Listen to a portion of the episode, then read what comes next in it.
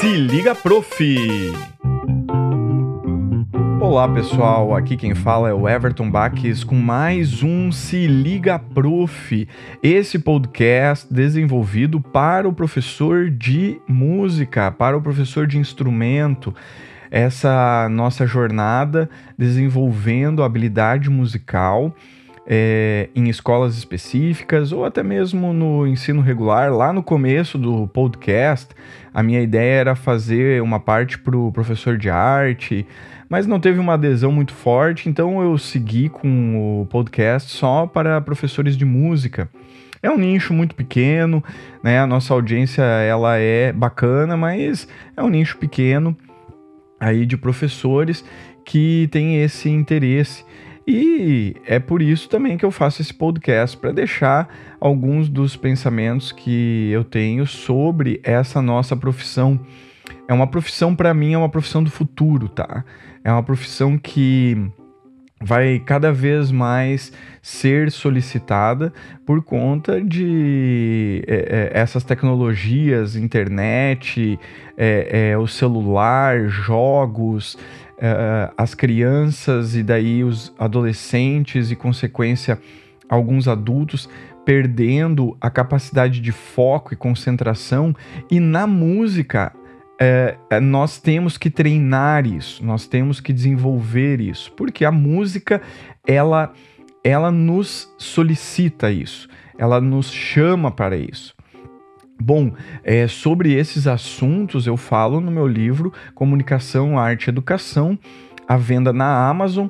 Eu deixo o link do meu site aqui na descrição do podcast e também o link direto para compra deste livro, tá bom? Também vou deixar o, o link direto para compra do livro.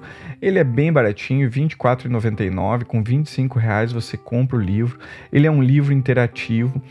Na parte que vamos falar hoje, que é sobre José Eduardo Gramani. Na parte do livro que fala sobre ele, você vai encontrar um link que te leva diretamente para um vídeo que proporciona um, uma compreensão e um treinamento é, em um dos exercícios uh, que, que tem no livro Rítmica do professor José Eduardo Gramani. Então, nessa série, né, nós estamos chegando quase ao fim da série de educadores que eu gostaria de abordar com vocês. E um, o penúltimo agora é o Gramani. É, nós ainda vamos falar mais um pouquinho sobre ele. É, e daí, logo na sequência, vai vir o Lucas Ciavata. Então, vamos falar lá sobre José Eduardo Gramani. Ele foi violinista, rabequeiro, compositor e inovador. Um dos grandes, uma das grandes personalidades na educação musical brasileira. Minha visão uh, sobre ele é de pesquisador, tá? É de educador, de admirador, porque eu tive uma relação com três pessoas ligadas ao Gramani durante a, minha estada em Curitiba, morei 17 anos em Curitiba, e no começo uh, desse processo que eu estive em Curitiba, eu desenvolvi os meus primeiros estudos no conservatório de, no conservatório de MPB lá em Curitiba. E foi onde eu conheci o trabalho do professor Gramani, através do professor Indionei Rodrigues, da professora Aglaé Frigeri e da Dani Gramani, que é a filha do, do José Eduardo Gramani. Cada professor desses é, tem uma visão, né? É, e uma compreensão sobre a obra. O professor Indionei, inclusive, fez um trabalho de mestrado uh, sobre é, a, as obras do professor Gramani. A Aglaé é, estudou com o professor Gramani, estudou com o Indionei, e ela é percussionista, então a relação dela com o trabalho do Gramani é bem é, específica dentro desse ritmo, é, dentro dessa ideia de desenvolvimento rítmico. E a Dani é filha dele, então ela tem toda uma outra uh, bagagem também a demonstrar. E todos eles é, sempre falaram muito sobre coisas além do estudo musical, porque é disso que se trata estudar música. É, estudar música é, é, é, vai além do próprio instrumento, vai além da própria música. É, tem muito mais a ver com todo o estado humano que nós uh, somos. Estar é, em um momento humano, estar em um momento aqui. É, e é disso que o Gramani uh, também vai é, falar nos diálogos dele, nas escritas, né?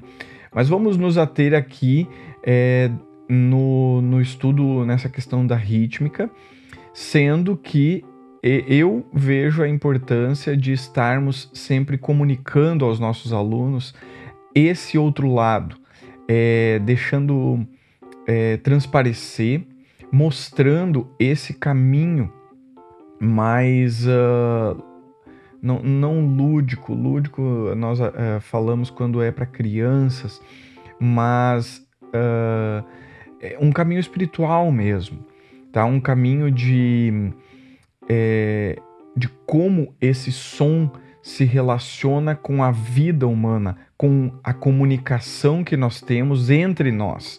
É um pouco isso eu também abordo no livro, que a música ela é uma espécie de comunicação, as artes elas são uma comunicação não verbal e não escrita formal, tá? A minha paixão e admiração pela obra do Gramani é muito grande, provavelmente por conta da paixão desses três professores pelo Gramani. Considero a obra do Gramani ímpar, pois me esclareceu profundamente muitas questões rítmicas. Trabalhei parcialmente os dois livros que ele escreveu para o desenvolvimento uh, rítmico. Rítmica, que é um livro, é o volume 1, e Rítmica Viva, que seria o volume 2 do Rítmica, tá? Só que é, é como eu, eu, vinha falando, ele tem é, uma maneira diferente de abordar essa questão uh, musical. Então, Rítmica e Rítmica Viva são os títulos dos livros dele.